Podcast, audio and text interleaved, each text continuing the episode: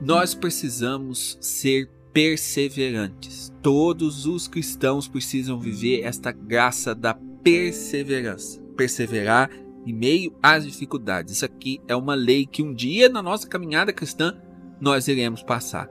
O Evangelho nos mostra uma coisa muito bonita. O que nós devemos fazer diante dessas provações, dessas dificuldades que tentam minar a nossa fé. No Evangelho a gente vê um cego que ouve que Jesus ia passar e começa a gritar: Jesus, filho de Davi, tem piedade de mim. E a multidão que estava ao redor daquele cego tenta silenciar o cego. E o cego começa a gritar ainda mais forte. Então é isso que nós devemos fazer diante das forças que tentam minar a nossa fé. Então, por exemplo, vamos dar aqui alguns exemplos de forças que vêm para minar a nossa fé. Aprovação. Muitas vezes, diante da aprovação, as pessoas acabam desanimando acabam se afastando de Deus. Mas é o que nós temos que fazer é justamente o contrário. Diante da aprovação, nós precisamos é nos apegar com Deus. A aprovação está diante da nossa fé como aquela multidão está diante do cego. A aprovação muitas vezes, se você se deixa levar por ela, você vai minando a sua fé, você vai perdendo a sua fé. Então, diante da aprovação, nós precisamos fazer o quê? Gritar ainda mais forte. Diante, por exemplo, da perseguição, às vezes a gente fala em perseguição e a gente acha que a perseguição é só aquela realidade que os primeiros cristãos viviam lá. Não. Hoje há muitas pessoas que são perseguidas, às vezes dentro de casa, dentro da própria família. Conheço aqui, no amigo católico, na conversa com as pessoas, por exemplo, o marido que critica a mulher por rezar, o marido que critica a mulher que vai à missa. Ou então a família que caçoa da pessoa quando vai fazer ali um momento de oração, fala: ah, você está virando uma beata, você quer tomar o lugar do padre. Essas são coisas, são críticas que se a gente não toma cuidado, essas críticas vai aos poucos minando a nossa fé. E o que nós devemos fazer diante das críticas? Devemos gritar mais alto. E assim a gente poderia falar de várias coisas, inclusive de coisas assim que são próprias da, da caminhada de fé. Por exemplo, todos os santos, todas as pessoas que têm uma caminhada de fé séria, irão passar por uma coisa chamada aridez espiritual. Meu irmão, não se iluda achando que a sua vida de oração ela vai ser uma coisa sensacional pro resto da vida. Não é assim. O modo de Deus agir não é assim. Às vezes, no começo da nossa caminhada, a gente sente, a gente sente a presença de Deus, a gente sente aqueles consolos espirituais.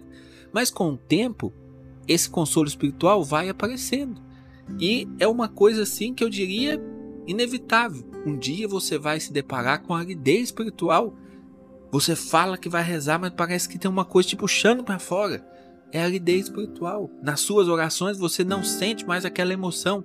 Essa é a famosa aridez espiritual, que todos, todas as pessoas que querem levar uma vida de fé séria irão passar. Mas o que que nós precisamos fazer diante da aridez? Nós precisamos gritar mais alto. Nós não podemos, diante da aridez, nos entregar. Ah, eu não estou sentindo.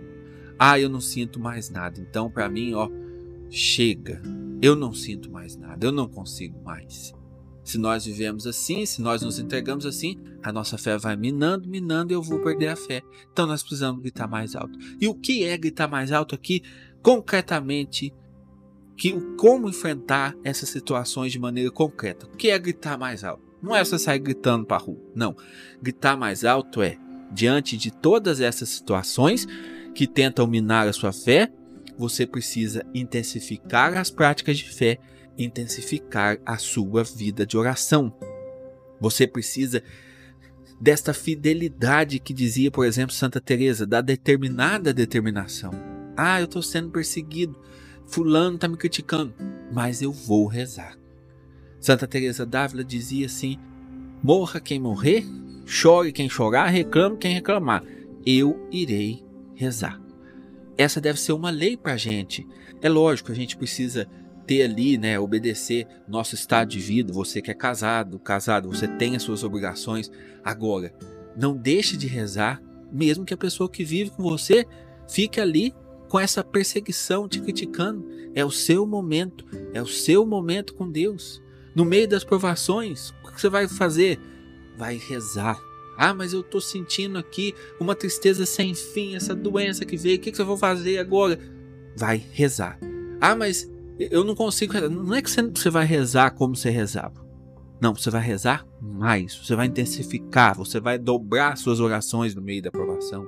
Ah, eu estou passando aqui por essa aridez, eu não sinto vontade nenhuma de rezar, o que, que eu faço? Reze mais. E é nessa, né, nesse seu esforço de você rezar sem sentir nenhuma vontade, você ir se arrastando por oração, mas ir é que Deus vai agir em você e vai não apenas te tirar da aridez, mas vai trazer frutos para sua vida e para sua caminhada de fé através deste momento de aridez. Então, meus irmãos, é isso que nós possamos ter este cego do evangelho de hoje como exemplo diante das dificuldades, das provações, de tudo aquilo que quer minar nossa fé, devemos gritar mais alto. Vida de oração, vida de oração perseverante. Eu diria até insistente. Esse é o caminho. Em nome do Pai, do Filho e do Espírito Santo. Amém.